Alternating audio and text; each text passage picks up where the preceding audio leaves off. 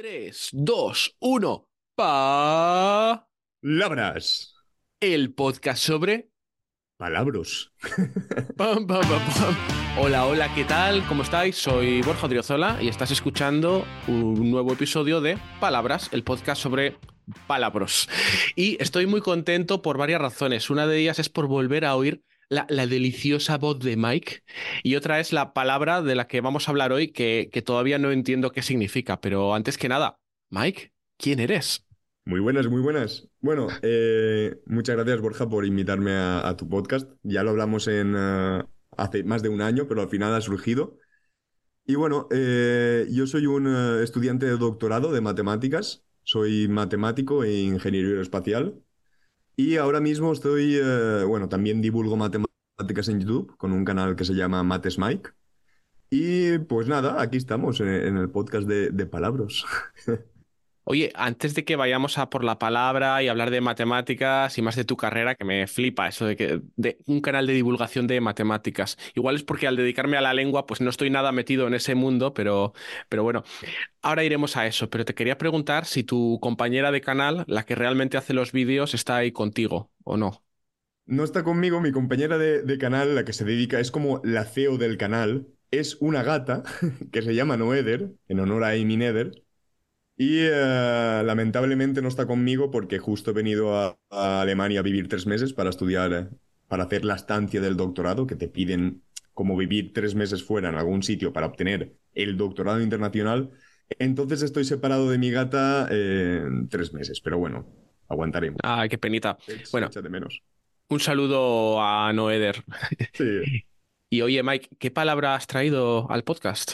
He traído una palabra muy matemática y que resume mm, bastante bien mm, más o menos lo que hacemos los matemáticos, entre comillas. Y la palabra es isomorfismo. Uf. Palabra. Me, me mareo solo de escucharla.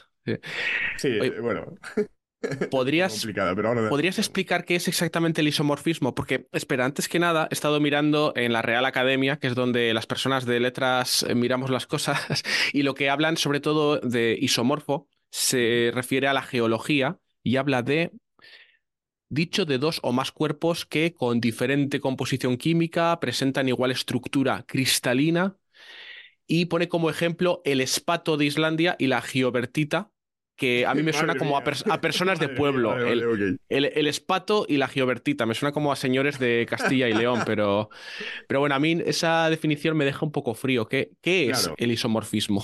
Claro, es que no había escuchado nunca la definición de la Real Academia. Tiene bastantes cosas parecidas a lo que es un isomorfismo, digamos, en matemáticas. Y es que, bueno, isomorfismo, iso es igual, morfo es forma, entonces es igual forma. Entonces en matemáticas, como también dice en la, en la definición que has dado, un isomorfismo lo que representa es la relación entre dos objetos matemáticos que tienen la misma fo- forma. Entonces, lo que estabas hablando también de, no sé si eran sólidos cristalinos o algo así, pues tienen la misma estructura. Son como eh, dos objetos matemáticos, son isomorfos si en esencia tienen la misma estructura. Entre comillas, son lo mismo. De acuerdo. ¿Podrías poner un ejemplo para aterrizarlo más? Claro, por ejemplo, eh, bueno, eh, imagínate que tienes, eh, que estás mirando el reloj y son las 11, ¿vale? Son las 11 de la noche y te dicen, bueno, dentro de tres horas, ¿qué hora va a ser? Buah, es que yo como soy de letras... eh, Bueno, en la mayoría de 11, países la- las dos, ¿no? Serán. Las 12, la 1 y la 2, eso es. O sea que en sí estás diciendo que 11 más 3 es igual a 2. Ujú. ¿verdad? Entonces, los matemáticos cogemos esa idea que está en los relojes, digamos, o sea, esto es mucho más profundo y está como mucho más metido en matemáticas, pero así en general. Y eh, lo que decimos es, nosotros a partir del reloj nos, nos montamos una estructura matemática que es isomorfa a lo que pasa en el reloj, digamos. Entonces, digamos que nosotros podemos hacer operaciones en ese, en ese ámbito matemático, es lo que se llama un, eh, ¿cómo se llama? Aritmética modular. Y es, Ah, la mítica Tienes- aritmética modular, sí. claro, tienes números del 1 Bueno, era, era ironía, ¿no? Sí. Joder, no había pillado. O sea, digamos que tienes los números 0, 1 hasta el 11 Ujú. y allí defines operaciones que no son comunes. Por ejemplo, que 11 más 3 es igual a 2. Entonces, digamos que el reloj y esa estructura matemática aritmética modular son isomorfos, más o menos. Es como un ejemplo cotidiano, básicamente. Seguramente me esté equivocando, pero esto me está sonando mucho a la programación y a códigos que luego se pueden utilizar para, para ejecutar programas o a reglas que se establece que esto funciona de esta manera y entonces luego se replica para, para otro tipo de función o no, o no tiene nada que ver. Sí, o o sea, no tiene mucho que ver en sí, pero se podría relacionar de alguna forma, sí. O sea, básicamente es eh, dos objetos, son isomorfos, dos objetos matemáticos, sí, tienen en sí, sí son como la misma cosa, pero escrita de otra forma. O sea, que De acuerdo. funcionan de la misma forma. Tienen un elemento en común que los hace equivalentes, pero no, no idénticos. O sí tienen que ser idénticos. Eh, es peliagudo, o sea, después puedes definir más cosas sobre esos objetos que los puede hacer diferentes, pero en sí de estructura eh, son idénticos, sí. Vale, es que estaba mirando esta definición y su aplicación en diferentes campos y sobre todo lo que me confunde es el tema de la forma. Y cuando hablamos de que son equivalentes, ¿cuáles son las semejanzas y cuáles son las diferencias aceptables, ¿no? Para que dos cuerpos o dos entes sean isomorfos, ¿no? ¿En qué punto dejarían de ser isomorfos los objetos isomorfos? Claro, es que, o sea, dos objetos cuando son isomorfos ya son isomorfos. Lo que pasa es que después, si le añades más cosillas, en plan más definiciones y cosas así, pueden tener alguna diferencia, pero en esencia, o sea, si dos objetos son isomorfos, tienen la misma estructura, ya está. Te puedo dar otro ejemplo porque el del reloj igual no ha quedado muy claro, pero ¿recuerdas las ecuaciones que hacías en eh, secundaria, supongo? Por ejemplo, x elevado a 4 igual a 1. Desafortunadamente sí, la, la, la- Desafortunadamente la recuerdas. recuerdas, ¿verdad? Ok. Por ejemplo, este tipo de ecuaciones, x elevado a 4 igual a 1, si tú sacas todas las soluciones, que en este caso son 4, esas soluciones, si las representas en el plano, forman un cuadrado. Y la- el isomorfismo viene en que esas soluciones se comportan igual que rotando el cuadrado, básicamente. Si tienes x elevado a 5 igual a 1, como tienes un 5, pues esas soluciones se comportan igual que un pentágono. Entonces estás relacionando como soluciones de una ecuación que en un principio no tendría nada que ver con un pentágono, pero sin embargo son la misma cosa, tienen la misma estructura, funcionan de la misma forma.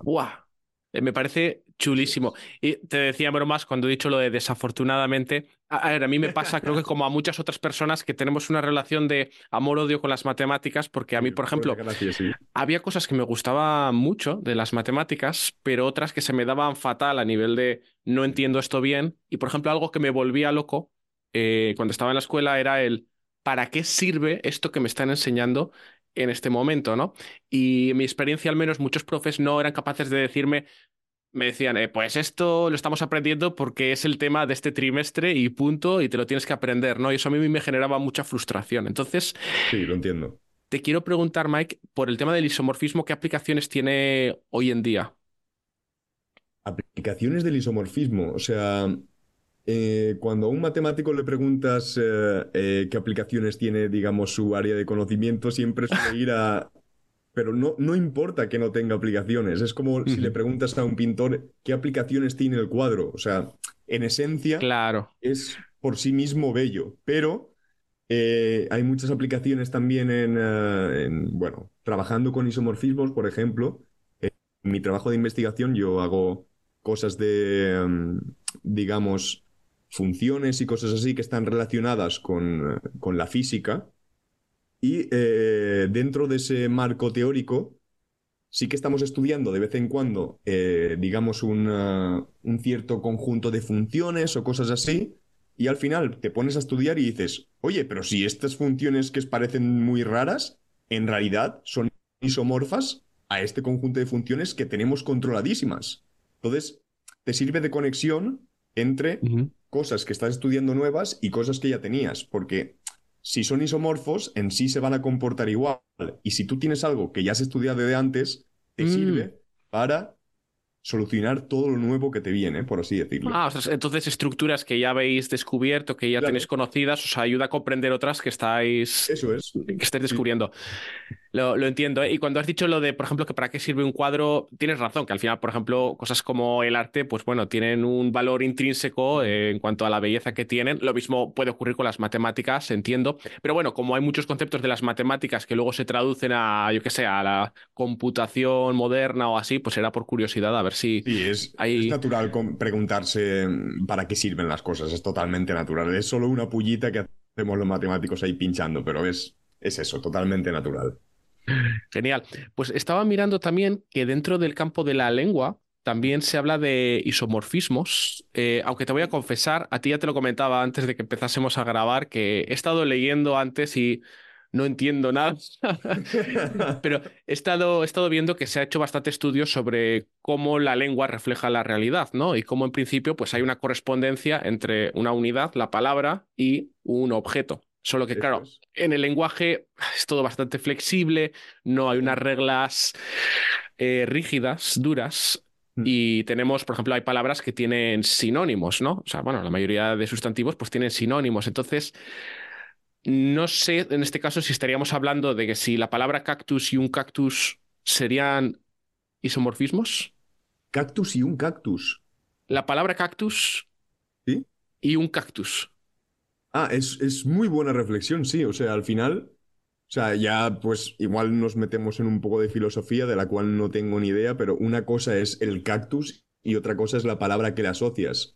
En matemáticas, cuando hablamos de isomorfismos, o sea, tenemos cosas y también tenemos operaciones. Entonces, no tengo muy claro cuál sería la operación, digamos, en las palabras. Igual componer palabras o algo así, no lo tengo muy claro. Pero sí que, sí que hay una relación entre el objeto en sí y el nombre que le damos. Eso sí que es una relación que podría llegar a entenderse como una especie de isomorfismo, sí. Es totalmente sí. Al final son, son relaciones.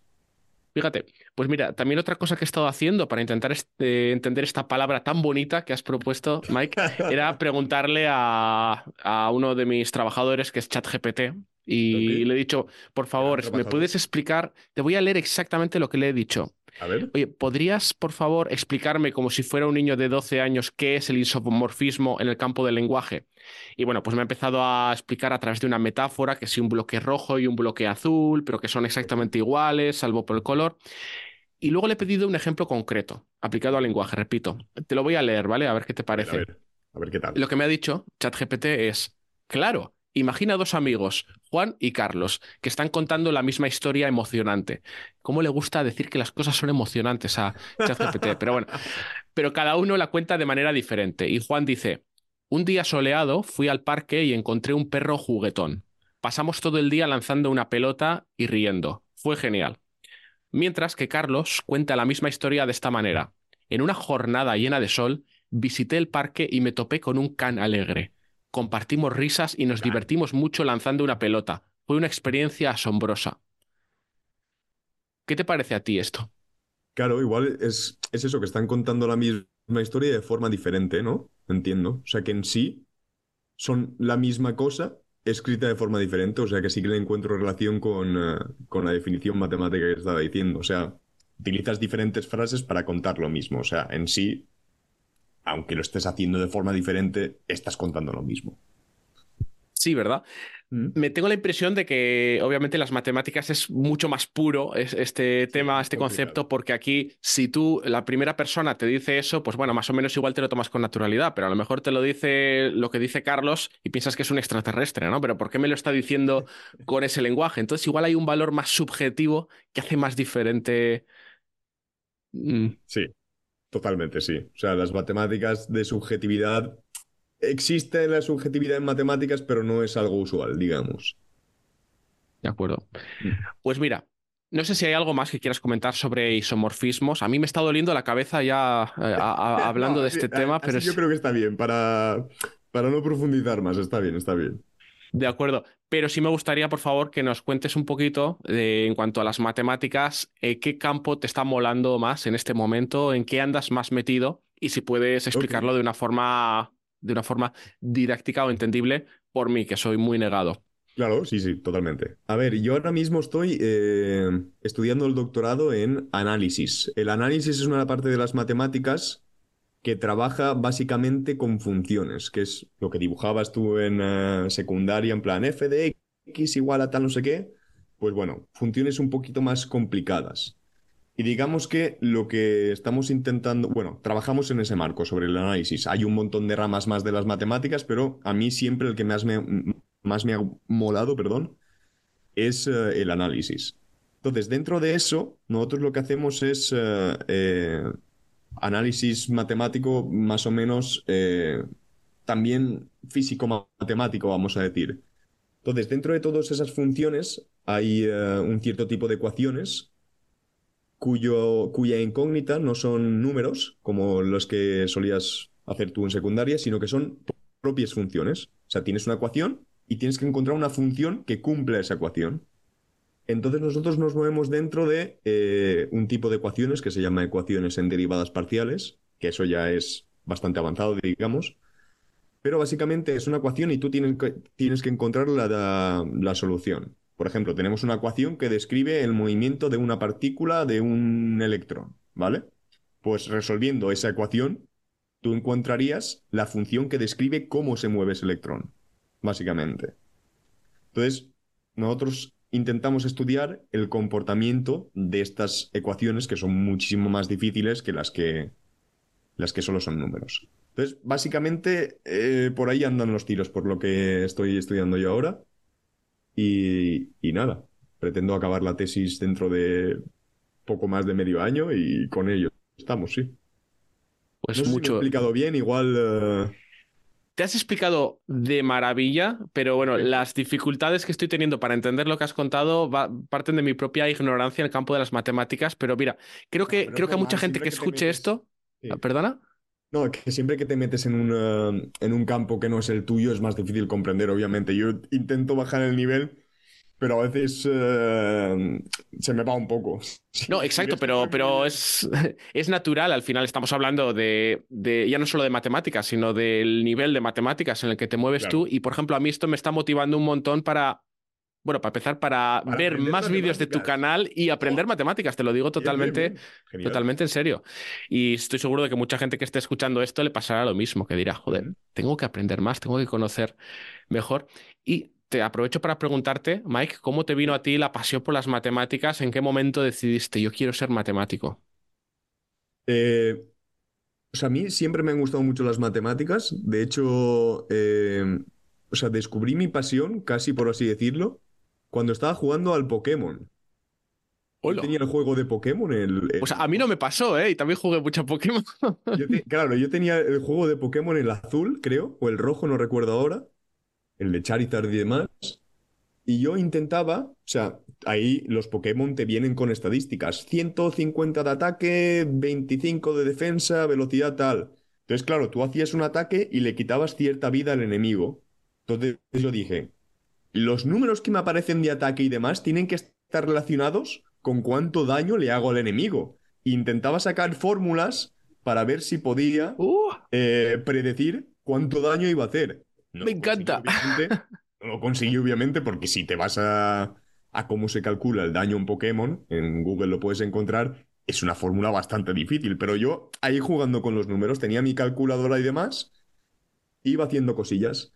Y ya desde, desde un inicio ya me gustaban mucho los números, vamos a decir. Y ya fue en tercero de la ESO, en tercero de secundaria, que vino una profesora y me dijo, Miguel, ¿a ti te gustan las ma- matemáticas, no? Y yo, sí. Y me presentó lo que son las Olimpiadas Matemáticas, que son concursos que se hacen a nivel local, eh, provincial y autonómico, donde eh, los chavales de secundaria compiten resolviendo problemas matemáticos. Yo descubrí ese mundo y dije, vale, ok, esto es lo que a mí me mola, quiero estudiar matemáticas. Y a partir de ahí, adelante. wow. Me ha flipado. Y lo de Pokémon, lo de que la entrada a las matemáticas haya sido a través de, de Pokémon, también me, me ha encantado. Oye, aprovecho, con tantos Pokémon que han salido, ¿existen dos que sean isomorfos o, o no, no se aplica? Pues al- Alguno habrá, supongo, sí. ¿Alguna forma en sí regional que sea parecida o así? No sé. Habría que verlo, habría que verlo. No se sabe muy bien, pero habría que verlo. Digo, como han salido tantas ediciones, igual Claro, los creadores han dicho, mira, vamos a sacar a este, le vamos a poner otro color y nadie se va a dar cuenta de que es exactamente el mismo que, que Bulbasur, ¿no? Pero solo que aquí es una Pues tortuga. podría ¿no? ser, sí. Creo que más de mil ahora, ¿eh? Con de mil y mil. pico. Cuando, cuando fue el original eran 150, ahora son mil, madre mía. Ya, yo me quedé por la segunda o tercera edición también por ahí. Yo creo que llegué a la cuarta, pero ya está. Después ya no jugué más. Bueno, pues mira, para ir terminando, antes de despedirnos y dejar los enlaces a tus redes para que se apunten a tu canal de YouTube, a tu gracias. Patreon, que además también, hay- Sí. si queréis apoyar al trabajo estupendo que está haciendo Mike, que tú también, de hecho, has hecho un, concurso este verano eh, en el que ha recibido, no sé, una locura, como más de 200 vídeos eh, sobre matemáticas. ¿En qué consistía ese concurso, por favor, antes que nada? Sí, el concurso se llamaba Premios, eh, Premios Amy Nether, en honor a, a la matemática y a, y a mi gata, básicamente. Y consistía en eh, lanzar motivación a toda la gente que estaba como... que siempre había pensado como en divulgar y demás, pero no, no le echaba ganas al final. Era como un impulso para que la gente hiciera vídeos en YouTube. O sea, el objetivo del concurso era básicamente que apareciera nueva gente divulgando matemáticas en YouTube. Y consistía en que tú participas en el concurso si subías un vídeo dentro del plazo de divulgación matemática. Y a partir de ahí, como bien has dicho, recibí como 200 y pico vídeos. Buah. Tenía un equipo detrás también porque ver 200 vídeos eh, es un poco locura. Sobre todo, un fallo que hicimos muy gordo es que el límite de tiempo, o sea, el máximo de tiempo que podían tener eran 50 minutos. Y había, había vídeos de 50 minutos de los 200. Entonces, Apurando, ¿no? Hasta el último segundo. Joder, sí. En- Encima había varios, ¿eh? Entonces, si lo hacemos el año siguiente, bajaremos el, eh, el- los minutos a 25 o 20 porque fue una locura. Y nada, eh, de esos eh, 200 participantes elegimos a seis ganadores. También eh, tuvimos eh, colaboradores que aportaron eh, eh, básicamente dinero para los premios. También estuvo Casio, que nos, nos ofreció también calculadoras para los ganadores. Y nada, elegimos a los seis mejores, en nuestra opinión. Todo esto es obviamente subjetivo, no tenemos una vara de medir absoluta y lo hicimos lo mejor que pudimos. Y, y nada, la verdad que todo el equipo, al cual estoy muy agradecido, eh, estaba muy contento porque eh, había un montón de gente y, y yo creo que en sí sí fue un empujoncito a mucha gente a que empezara a divulgar. Entonces, pues está bonito. Me encanta, me encanta la idea. Y pregunta a raíz de esto, la gente que enviaba eran, digamos, aficionados de las matemáticas, gente que se dedica profesionalmente a ella, gente que te sigue a ti simplemente. ¿Cuál era el Pues, perfil? Eh, em, diría que había un poco de todo. O sea, había gente, habían también eh, niños, por así decirlo. Había gente que igual tendría mm, 12 años o así y tenía una idea y, y lo ponía ahí. Eh, también había uno de los ganadores, de hecho, César, es, eh, es un hombre ya mayor, tendrá más de 50 años ya y todavía estaba ahí. Él ya divulga, pero, pero también se sacó un premio. O sea que había muy, mucho, muy variado. También había físicos, algún químico también por ahí, pero en general yo diría que, que es todo muy variado, no es que solo fueran matemáticos, por así decirlo. Al final todo el mundo, eh, sí que es verdad que es necesario estudiar para divulgar, pero eh, también puedes divulgar de cosas más sencillas. No te, no puede, o sea, no hace falta que divulgues eh, un problema súper difícil de matemáticas con cosas cotidianas. Como los isomorfismos, por ejemplo. Por ¿no? ejemplo, los, joder, los isomorfismos, yo creo que eh, es sencillo en verdad divulgar, pero, pero bueno, hay cosas más difíciles, ¿eh? Ya Perfecto. te traeré otro día una cosa más difícil. si estuviéramos dentro del plazo, igual podíamos presentar este vídeo para el concurso, pero bueno. ya- Se podía, ¿eh? bueno, sí. Oye, y ahora sí, vamos con la pregunta a bocajarro, ¿vale? Porque Venga, va. no te- hoy no te libras. Estoy preparado. Entonces, la pregunta que te ha dejado la anterior invitada, A un ver. saludo a Marta, es... Un momento, por aquí está. Es para ponerte nervioso ¿Qué es solamente. un isomorfismo? ¿Qué es un iso? Ay, no, me da mucha vergüenza responder a eso, ¿no? De hecho, te da dos opciones. Puedes responder o ¿hay algo que te daría vergüenza hacer en redes sociales o en plan algo que nunca harías en tu canal de YouTube, como, uff, esto qué vergüenza? ¿O hay alguien en redes sociales que te dé vergüenza ajena? Eh, Creo que voy a elegir la primera, porque no me gusta meter mierda en sí a, a nadie. Y algo que me da Vaya por Dios. vergüenza. No, es que, joder, no. Es broma. Ya, no. Bueno.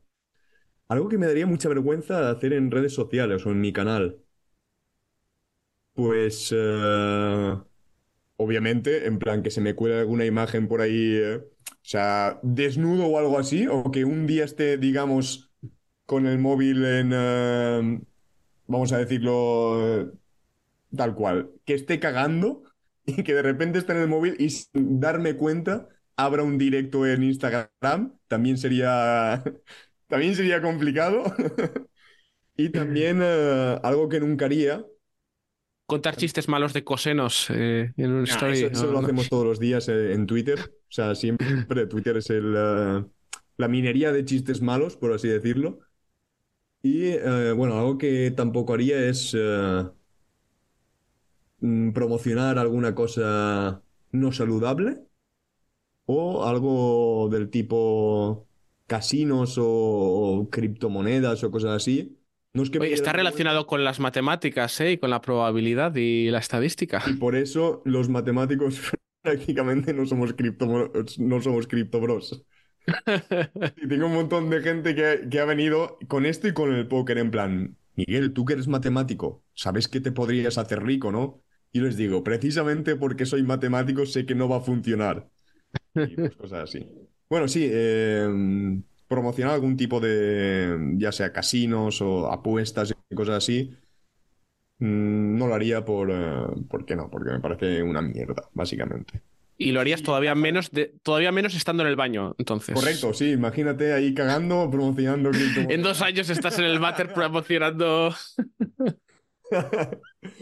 No, pero imagínate, yo que sé, que. Yo que sé, también podría ser que te dejes. eh, o sea, yo normalmente no me pongo. Que sé que es un error, pero normalmente no me pongo el, eh, el taponcito este para tapar la cámara. Mm. Y imagínate que yo que sé, algún, te entra algún virus y filtra, empieza a grabarte o algo así, eso también me daría muchísima vergüenza. Porque en tu vida cotidiana, pues puedes hacerlo, yo que sé, cualquier cosa así aquí en el. Claro. A ver, eso no sería algo que tú harías voluntariamente, ¿no? En este caso No, sería claro, algo claro. Que, que pasaría, pero. De hecho, tengo que ponerlo ya esto porque es que soy gilipollas, pero bueno. No, yo tampoco lo pongo, eh, la verdad. Y Deberíamos, deberíamos. pues sí. Pues oye, eh, ¿dónde pueden encontrarte? Eh, pues pueden encontrarme en, eh, en YouTube, en el canal Mates Mike, o también en, bueno, si buscan, creo, en Mates Mike en, en Instagram o en Twitter, por ahí estaré haciendo chistes malos, probablemente. No de isomorfismos, pero chistes malos igualmente. Y, y eso es, sí.